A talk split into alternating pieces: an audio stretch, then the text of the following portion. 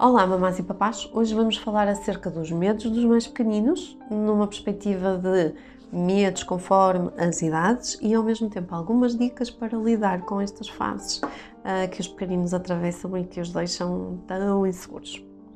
Então, em relação aos recém-nascidos, os medos mais comuns têm a ver com o medo um, reflexivo, uh, dos primeiros reflexos, ou seja, um, os bebês têm medo de sentir aquela falta de segurança, perda daquele suporte do colinho, ou seja, os bebês saem da barriga da mamãe, estavam sempre suspensos e neste momento quando passam, por exemplo, quando nós vamos deitar um bebê muito pequenininho, provavelmente ele faz isto, não é? E assusta-se porque dá-lhe a sensação que vai cair porque não tem o tal suporte. Um, os bebês muito pequenininhos, recém-nascidos também, têm medos de barulhos, de, de, alguns sons inesperados, tipo a varinha da, da sopa,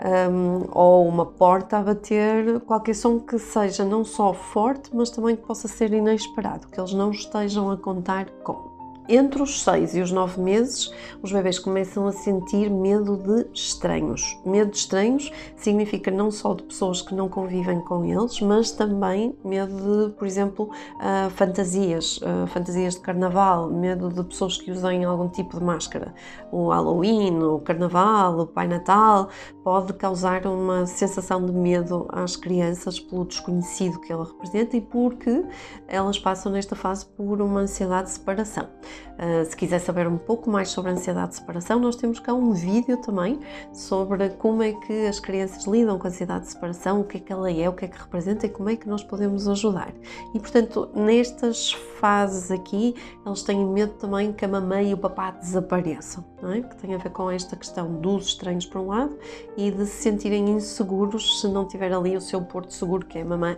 e o papá. Esta ansiedade de separação pode tornar-se mais evidente quando os bebês têm que ir para a creche, por vezes aos seis meses, aos sete meses, a idade em que as mamães terminam a licença e os bebês vão para a creche, e isso vai agudizar um, esta ligação, porque há muitas pessoas estranhas que, se, que vão começar a lidar com eles uh, diariamente e, um, ou então depois mais tarde, nos dois anos, quando entram para a creche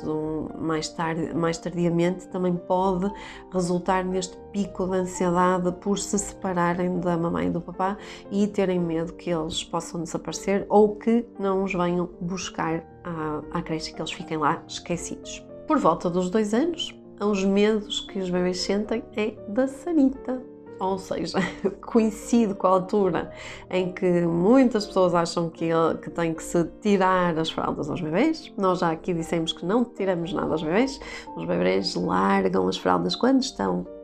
prontos para o fazer do ponto de vista desenvolvimental e também se quiser saber um pouco mais sobre como ajudar o seu bebê a largar as fraldas, nós também temos um vídeo sobre isso. Temos um vídeo sobre quase tudo, por isso é só procurar aqui no nosso canal que vai encontrar também algumas dicas importantes para, para lidar com esse momento. Mas os bebês têm medo da sanita porquê? Porque apesar de terem já a noção de causa e efeito, já passaram muito tempo a brincar a tirar coisas para o chão e vocês a apanhar, eles a tirarem coisas para o chão e vocês a apanhar, neste momento eles ainda não têm noção de massa e, portanto, tudo aquilo que desaparece pela sanita, seja o xixi, seja o cocó, seja o papel higiênico, faz os pequeninos pensar que eventualmente eles próprios também podem desaparecer porque eles não percebem que o tamanho deles, o volume que eles têm, não seria capaz de passar pela sanita. Mas na verdade este é um medo muito comum e, portanto, cuidado se a criança exibe este medo, não forçar de forma nenhuma, porque senão vamos poder, vamos de algum modo um, inquinar o processo de largar as fraldas, que pode ser um processo super natural e super tranquilo. Entre os 2 e os 3 anos, a imaginação é imensa e por isso os bebês começam a ter medo de coisas que não existem efetivamente, mas que são, por exemplo, os monstros, as bruxas,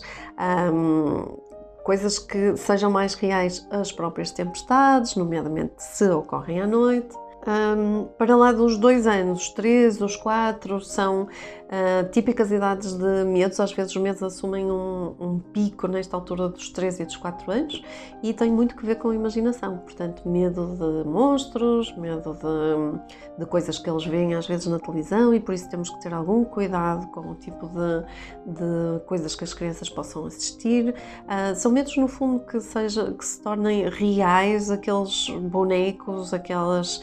bruxas, os monstros que eles veem e que brincam, ou que às vezes veem num livro. E atenção, porque isto pode perturbar o sono deles, porque muitas vezes as sombras que, os, uh, que a decoração do quarto, os bonecos, os peluches que eles têm no quarto, um, criam no final do dia e no, na noite, quando eles vão adormecer, tornam aquilo demasiado real e demasiado assustador. Portanto, coloque-se na perspectiva da criança quando vai adormecer e veja se não há nenhum boneco ou nenhum casaco pendurado que possa eventualmente suscitar esta reação de medo e que perturbe depois o soninho. No caso dos maiorzinhos, 5, 6 anos, os medos começam a ser mais reais e têm a ver com situações hum, do cotidiano, ou seja, o medo de serem assaltados, o medo de serem roubados, o medo que alguém lhes faça mal. Portanto, estamos aqui já a falar de medos mais concretos, mais reais como ajudar os nossos bebês quando eles sentem estes medos e vamos seguir mais ou menos as dicas para cada uma das idades. Com os mais pequeninos, dos 0 aos 2, o mais importante e aquilo que nós podemos fazer para que mais tarde esta criança não venha a desenvolver uh, comportamentos de ansiedade ou até fobias, nomeadamente fobias sociais, é nós sermos o máximo seguros para eles, ou seja, nós darmos muito colo, nós darmos muito mimo, nós sermos aquilo que é o porto seguro e que vai garantir assim uma espécie de vacina contra a ansiedade no futuro, contra a doença mental no futuro. Portanto, dar muita segurança, validar muito os seus sentimentos e estar lá ao lado deles para explicar as situações, explicar os medos. No caso dos bebês maiorzinhos, por exemplo, aos 3, 4 anos, quando surge o medo do escuro, nós temos que ir um, com passos pequeninos para os ajudar a ultrapassar este medo. Nunca gozar as crianças, nunca ridicularizar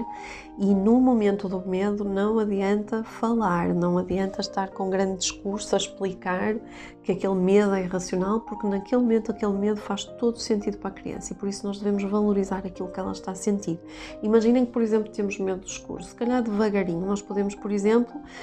criar uma tenda lá em casa com um cobertor no meio de, de duas cadeiras e da mesa e, por exemplo, podemos começar a ler dentro da tenda no escuro com uma lanterna e assim nós vamos dando a ideia, a sensação à criança de conseguir controlar um bocadinho o seu medo e controlar o meio para conseguir resistir a esse medo, mas devagarinho. Nós podemos também ajudar, por exemplo, imagino criando um spray contra monstros. Um, criando um, usando um spray, escolha um que cheira bem, porque senão depois vai ter a casa empestada com esse cheiro.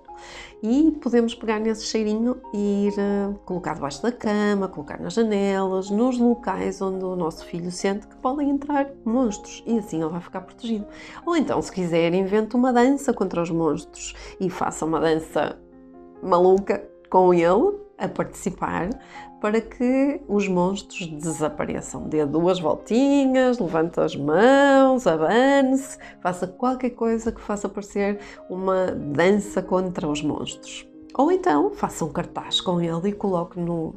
na porta do seu quarto, tipo, monstros não entram aqui. Envolva-o sempre nestas questões, porque não se esqueça se estamos a trabalhar com a parte da, da imaginação, estas técnicas resultam e são passinhos pequeninos até ele conseguir consciencializar-se e perceber que são coisas imaginadas e não reais.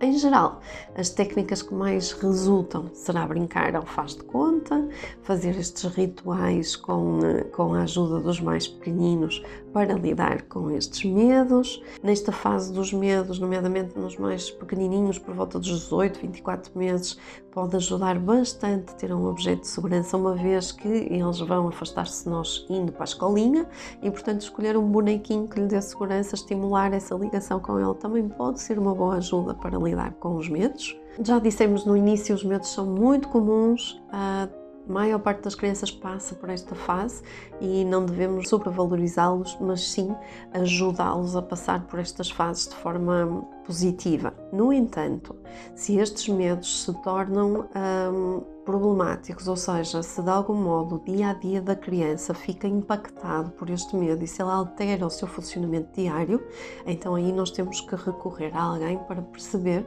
o que é que está por trás a desencadear esta reação de maior ansiedade. Não só esta questão de perturbar o dia a dia, mas quando nós percebemos, por exemplo, que a autoestima da criança está a ficar um pouco abalada por estes medos, por estes medos e estas inseguranças, então é melhor tentar investigar um pouco mais e perceber o que é que está por trás destas sensações desagradáveis. E já sabem, são os vossos bebês e sejam felizes.